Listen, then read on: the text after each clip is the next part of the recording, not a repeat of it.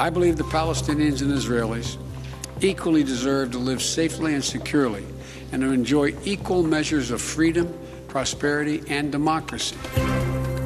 News Junkies. Was du heute wissen musst. Ein Info-Radio-Podcast. US-Präsident Joe Biden. Palästinenser und Israelis haben beide das Recht, sicher zu leben und das gleiche Maß an Freiheit, Wohlstand und Demokratie zu genießen. Ja, seit heute Nacht gibt es endlich eine Waffenruhe im Nahostkonflikt. Wir schauen uns an, wie es dazu kam. Ja, aber Waffenruhe ist eben noch kein Frieden.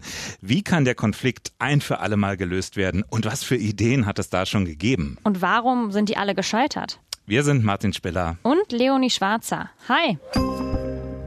If there is a hell on earth, it is the lives of children in Gaza today. Wenn es eine Hölle auf Erden gibt, dann ist das das Leben der Kinder in Gaza. Das hat UN-Generalsekretär Antonio Guterres zu Beginn der Vollversammlung der Vereinten Nationen gesagt. Die Berichte über den Tod vieler Zivilisten hätten ihn schwer geschockt. Und wenige Stunden später dann die erlösende Nachricht, seit heute Nacht, seit 1 Uhr gibt es eine Waffenruhe in Nahost. Mhm. Die israelische Regierung und die radikal-islamische Hamas haben sich darauf geeinigt. Ja, elf Tage voller Gewalt sind damit zumindest vorerst mhm. zu Ende. Der Konflikt war ja am 10. Mai eskaliert. Damals hatte die Hamas angefangen, Raketen aus dem Gazastreifen heraus abzufeuern. Israel wiederum hatte mit massiven Angriffen im Gazastreifen reagiert. Mhm. Und wenn ihr mehr über die Auseinandersetzung in und um Ostjerusalem wissen möchtet, in der letzten Woche, da haben sich unsere Kollegen Dörte Naht und Jörg Poppendick damit beschäftigt. Hört da gerne mal rein, hört das gerne mal nach. Ja, und obwohl es jetzt eine Waffenruhe gibt, der dahinterstehende Konflikt, der ist ja nicht gelöst. Nee. Das war jetzt der vierte Gaza-Krieg mittlerweile. Und da bleibt schon so ein bisschen die Frage, wie kann es in dieser Region überhaupt dauerhaft zu Frieden kommen? Wenn wir das wüssten, lieber Martin, dann wäre uns sicherlich äh, der Friedensnobelpreis sicher. Mindestens. Zumindest wollen wir uns äh, dem annähern oder wollen, wir wollen uns zumindest mal anschauen, welche Ideen und Ansätze es gibt und woran sie bislang scheitern. Dazu kommen wir aber später in dieser Folge noch ausführlich. Ja, erstmal zurück zum aktuellen Konflikt, der zumindest vorerst beigelegt wurde. Nach Angaben des palästinensischen Gesundheitsministeriums wurden bis zum Donnerstag über 230 Palästinenserinnen und Palästinenser getötet. In Israel sind zwölf Menschen gestorben und nach israelischen Infos wurden von militanten Palästinensern über 4300 Raketen auf Israel geschossen.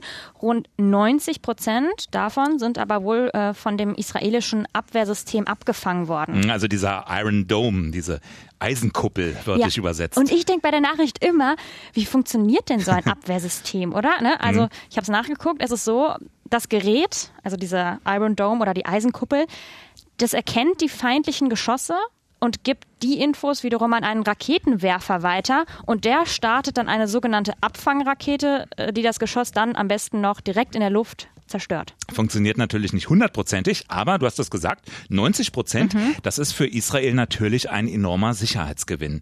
Von diesen Systemen gibt es gleich mehrere in Israel. Die USA, die unterstützt das ganze Projekt und Biden hat auch jetzt schon gesagt, wir helfen euch jetzt nach der Waffenruhe, das System wieder auszustatten ist tatsächlich auch sehr teuer, diese ganze Geschichte. Jede einzelne Abwehrrakete kostet über 50.000 Dollar ähm, können wir an der Stelle nur festhalten, hoffentlich wird das System jetzt erstmal nicht mehr gebraucht. Und wir kommen jetzt nochmal wieder zurück zu der Waffenruhe nach diesem kurzen Ausflug. Waffenruhe, ja. Wie genau ist die überhaupt zustande gekommen? Vor allem wohl durch ägyptische Vermittlung? Aber wie die Ägypter das genau geschafft haben, das hat unser Korrespondent in Tel Aviv, Tim Assmann, heute im Inforadio erzählt. Sie haben es nicht alleine geschafft. Sie haben es geschafft, weil sie zu beiden Seiten gute Kontakte haben und mit beiden Seiten reden was ja nicht äh, selbstverständlich ist hier. Denn mit der Hamas im Gazastreifen wollen ja viele nicht sprechen, weil sie ja eben auch als Terrororganisation eingestuft wird. Ägypten tut das, muss es auch, weil es ja eine direkte Grenze mit dem Gazastreifen hat. Aber es wäre nicht gegangen ohne sehr, sehr viel Anschieben im Hintergrund aus Washington. Das hat der ägyptische Präsident Sisi auch gesagt. Er hat konkret US-Präsident Biden für dessen Einsatz, dessen Engagement gedankt. Genau, also US-Präsident Joe Biden, der hat Druck auf Israel gemacht, auf den Ministerpräsidenten Benjamin Netanyahu, damit der eben zu einer Waffenruhe bereit ist. Dahinter steckt, die USA sind die wichtigsten Verbündeten Israels und Biden hat da zuletzt den Ton verschärft, kann man sagen. Er hat von Netanyahu eine, Zitat, deutliche Deeskalation verlangt, mhm. die ja jetzt zum Glück auch eingetreten ist. Ja, auch der deutsche Außenminister Heiko Maas war ja nach Nahost gereist, um zu vermitteln. Und zurück in Deutschland hat er die Waffenruhe jetzt begrüßt. Die Menschen auf beiden Seiten wollten vor allen Dingen eines, endlich in Frieden leben und dafür sorgen, dass der Raketenbeschuss aufhört. Das ist jetzt der Fall. Ich glaube, es wird jetzt notwendig sein, verloren gegangenes Vertrauen wieder aufzubauen. Nicht nur in Deutschland, auch international wird sich über die Waffenruhe gefreut. Die EU hat äh, schon ihre Unterstützung für eine dauerhafte Friedenslösung angeboten und der US-Außenminister, der reist jetzt nach Israel, um mit Regierungsvertretern über die Stabilität dort zu sprechen. Ja, das klingt jetzt, also gerade bei Mars, mhm. ja fast schon so, als gäbe es eine neue Situation, eine ganz neue Chance auf dauerhaften Frieden. Das wäre schön. Ja, aber weiß nicht, sind wir nicht eigentlich wieder genau dort, wo wir vor 14 Tagen schon waren? Also dieser Status quo, eine Waffenruhe, ja, aber ohne Aussicht auf langfristige Änderungen. Waffenruhe gab es ja schon viele. Stimmt, und das ist ja auch so ein bisschen ein Grundproblem, kann man sagen, am Konflikt. Also dieses Gefühl von unendlicher Geschichte, ein immerwährender Kreislauf aus Auseinandersetzung, Ruhephasen, Wiederauseinandersetzung und so weiter und so fort. Das ist, finde ich, sehr, sehr traurig und irgendwie dann auch kein Wunder, dass kaum jemand mehr genau hinschaut das ist nämlich auch sehr frustrierend, wenn Pläne, die gemacht werden, immer wieder scheitern. Klar. Und am Ende sind wir seit Jahren schon eigentlich viel weiter entfernt von einem dauerhaften Frieden als damals Ende der 90er Jahre zum Beispiel oder Mitte mhm. der 90er Jahre. Da hießen die Player noch Yassir Arafat, äh, Itzhak Rabin oder Shimon Peres.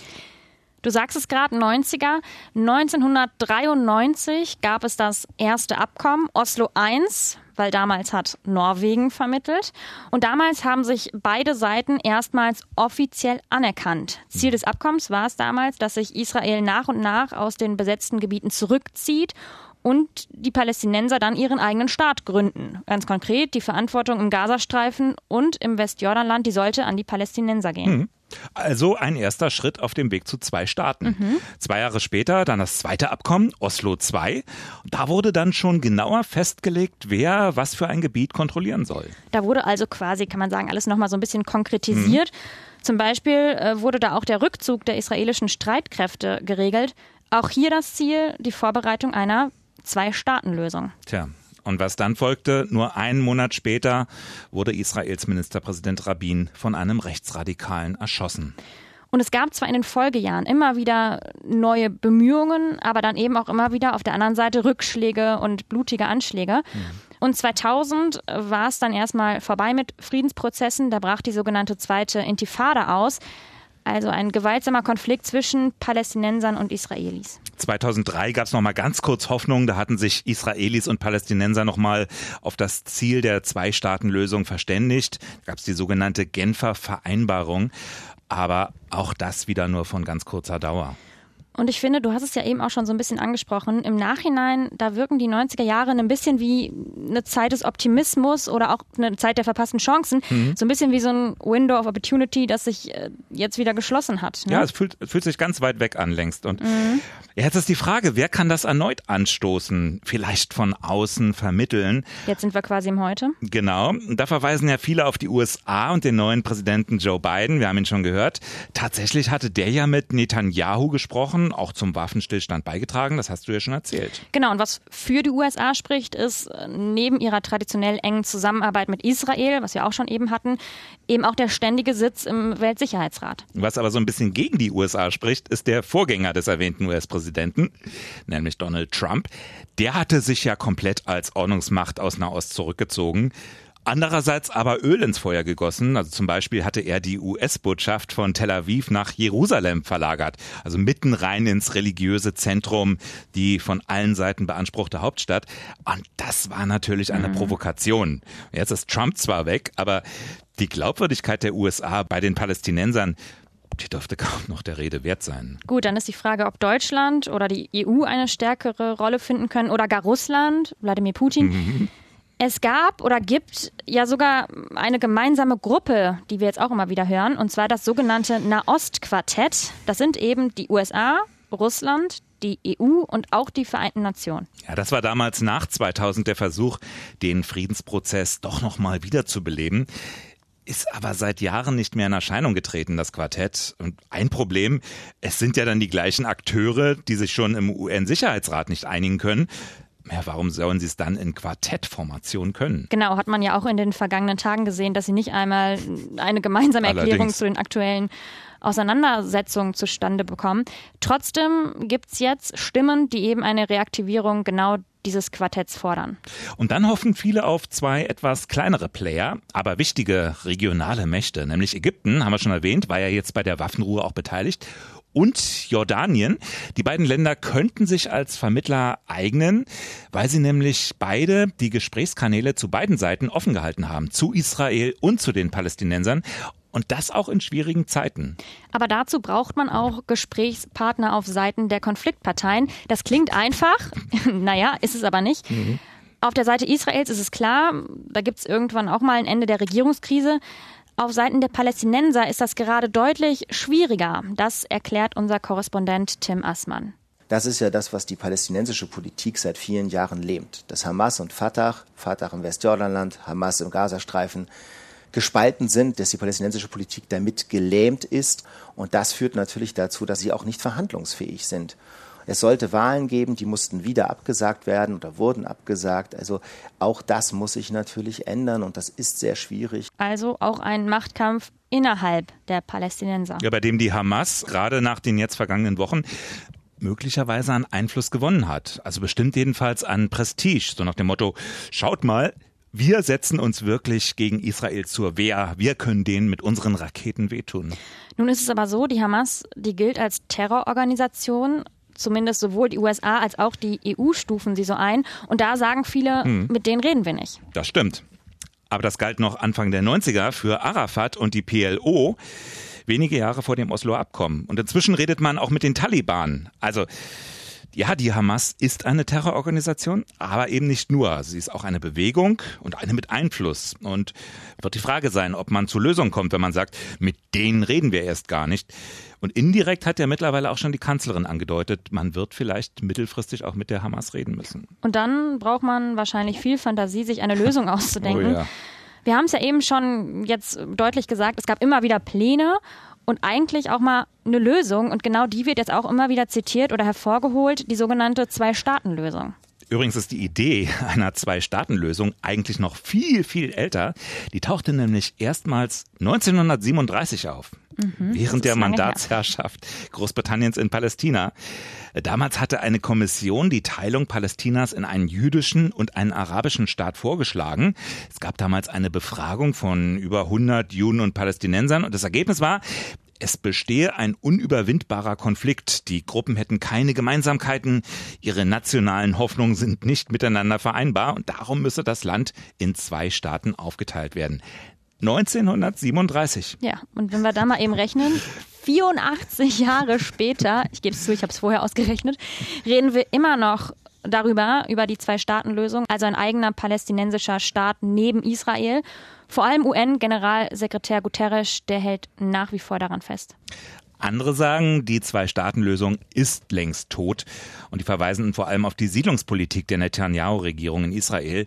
Immer neue Siedlungen in der Westbank, gerade in und rund um Ostjerusalem das macht eine Teilung des Landes immer schwieriger umsetzbar, ganz praktisch. Ja, und selbst unter den Palästinensern hat die Zustimmung dafür in den vergangenen Jahren abgenommen. Im Jahr 2014 sprach sich knapp über die Hälfte der Bevölkerung gegen eine solche Lösung aus und die Stimmung, die ist dann auch so geblieben. Ähnlich übrigens in Israel. Auch dort ist eine Mehrheit dagegen. Das Problem in Israel ist, auch eine Einstaatenlösung, also Israelis und Palästinenser in einem Staat, lehnt eine Mehrheit ab. Ist ja auch klar, mhm. denn es geht für Israel um das Selbstverständnis als jüdischer Staat. Das wäre eben dann gemeinsam kein jüdischer Staat mehr. Ja, und dann fragt man sich doch an der Stelle, was dann? Also was kann eine Alternative sein, die beide Seiten akzeptieren können? Das ist wenn, schwierig. Wenn ein Staat nicht geht und zwei gehen auch nicht, es bleibt nicht viel an Optionen. Ich glaube, es ist auf jeden Fall deutlich geworden in unserem Ausflug, wie komplex die Situation ist. Also es gibt verschiedene Interessengruppen innerhalb, es gibt verbündete Staaten, eine lange Geschichte von gescheiterten Versuchen. Mhm. Also das alles übereinzubringen, sehr, sehr kompliziert.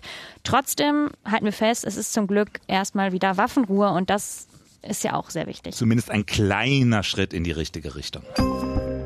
Und dann gibt es noch eine gute Nachricht in Sachen Tierschutz. Der Bundestag, der hat endlich beschlossen, dass männliche Küken nicht mehr getötet werden dürfen. Bis jetzt ist es nämlich so, äh, dass Millionen männlicher Küken direkt nach dem Schlüpfen getötet werden. Hm. Kükenschreddern genannt, so kennen wir es ja auch, schrecklich. Allein der Begriff. Ne? Ja. Grund, die legen, na klar, keine Eier und sie setzen auch nicht so viel Fleisch an wie ihre weiblichen hm. Kolleginnen. Die sind also einfach nicht lukrativ genug, die armen männlichen Küken. Ja, in Zukunft gibt es ein neues Verfahren. Dank moderner Technik soll man nämlich frühzeitig erkennen können, in welchem der Eier ein männliches Küken ist. Und das soll dann gar nicht erst ausgebrütet werden, sondern gleich weggeschmissen. Mhm. Naja, allemal besser als das Töten der Küken. Aber auch irgendwie grausam, mhm. finde ich. Jetzt zum Ende, äh, wir haben ja Freitag, kommen wir nochmal zu einem kleinen Wochenendausblick und ich habe uns dazu passenderweise natürlich auch ein bisschen Musik mitgebracht. Oh.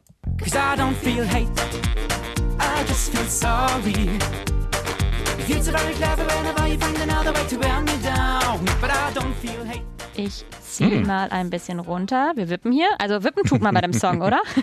ja, tut nicht weh. Ist irgendwie nett, ne? Ja, man, man wippt so mit. Gute Laune Ukulele-Musik, so würde ich den deutschen Beitrag zum Eurovision Song Contest von Jenrik bezeichnen. Und ich habe mir tatsächlich eben auch mal sein Musikvideo angeschaut. Kleine Empfehlung. Spielt in einem Waschsalon und er spielt tatsächlich auf einer silbernen Glitzer-Ukulele. Ich möchte mal wissen, wo man so ein Ding herkriegt. Finde ich Als wunderbar. Ich den das erste Mal gehört habe, habe ich gedacht, habe ich den nicht irgendwann schon mal in einer TV-Werbung gehört? Irgendwie so vertraut. Mhm, stimmt. Aber ist ja schon so. qualifiziert, ne, der deutsche Beitrag, als einer der fünf großen. Morgen Abend findet der 65. Eurovision Song Contest in Rotterdam statt. Letztes Jahr fiel er zum ersten Mal seit 1956 aus. Jetzt kann er aber zum Glück tatsächlich stattfinden. Ja, ich habe mir gestern mal das Halbfinale gegeben. Ich gestehe. Mhm, schöne Abendbeschäftigung. Ewig nicht geguckt. Ja. Und es hat sich auch nicht so viel verändert. Dancefloor mit viel nackter Haut vom Balkan, eine Art bulgarische Billie Eilish. Aber mhm. es gab auch gute Musik aus Portugal zum Beispiel. Oder ein Duo aus Dänemark, das fand ich überraschend lustig, so eine 80er Jahre Retro-Nummer, wie in cool. alten Song-Contest-Zeiten. Äh, sympathisch, ein bisschen augenzwinkernd, ja, also keine ganz professionelle Choreografie, eher amüsante Tanzschritte, sind dann aber leider ausgeschieden, die Dänen. Schade, mhm. aber trotzdem, ich finde es mega, dass endlich wieder solche Sachen stattfinden, solche Events. Das ist jetzt die erste internationale Musikshow in Europa seit Beginn der Pandemie, also seit 15 Monaten. Wahnsinn. Mhm. Und ich habe aber an der Stelle auch gedacht, es ist doch auch komisch für die Sängerinnen und Sänger so plötzlich wieder vor Publikum zu stehen. Ich meine, die haben jetzt irgendwie ein Jahr lang immer nur im Kämmerlein oder vor der Kamera gespielt. Mhm. Ähm, hast du das Gefühl, die mussten sich gestern erstmal so ein bisschen eingrooven, die mussten wieder reinkommen? Ach so, ja, ja, vielleicht erklärt das einiges. Der Sänger aus Georgien. Ja, da musste sich erstmal warm singen. Ist aber auch klar, finde ich, weil ich meine erste Musikshow in Europa wieder. Ja. Ne? Gleichzeitig, natürlich, ist das Ganze aber auch noch alles sehr, sagen wir mal, Pandemie geprägt. Nur rund 3500 Zuschauerinnen und Zuschauer dürfen dabei sein, immerhin. Mhm. Und Island kann wegen einem Corona-Fall auch nur mit einem Video dabei sein. Schaust du dir morgen an? Mm, ich weiß ehrlich gesagt noch nicht so genau. Mm, ich glaube eher nicht, nee. Du? Ich muss doch gucken, ob Finnland nach 2006 zum zweiten Mal gewinnen kann mit ihrer Linkin Park Kopie. Ich fand Lordi damals besser. Mm. Andere Ideen fürs Wochenende? Naja, einige. Also in Berlin, da öffnen ab heute unter anderem wieder Freibäder und auch die Außengastronomie. Und ich habe mir deshalb direkt für heute Abend schon einen Platz in einer schönen Pizzeria gesichert. ich glaube, ich warte erst mal, bis sich die erste Corona-Nachholsaufwelle wieder abgebaut hat. Oder es regnet.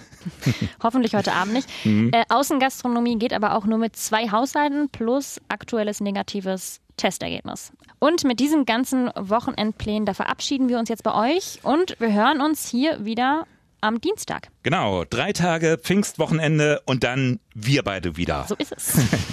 Bis dahin hört fleißig News Junkies Folgen nach und gebt uns gerne Likes, Abos oder Sterne. Feedback, Kritik oder auch eure Tipps gerne fürs Wochenende an newsjunkies.inforadio.de. Bis Dienstag. Ciao. Tschüss. News Junkies. Was du heute wissen musst. Ein Podcast von Inforadio. Wir lieben das Warum.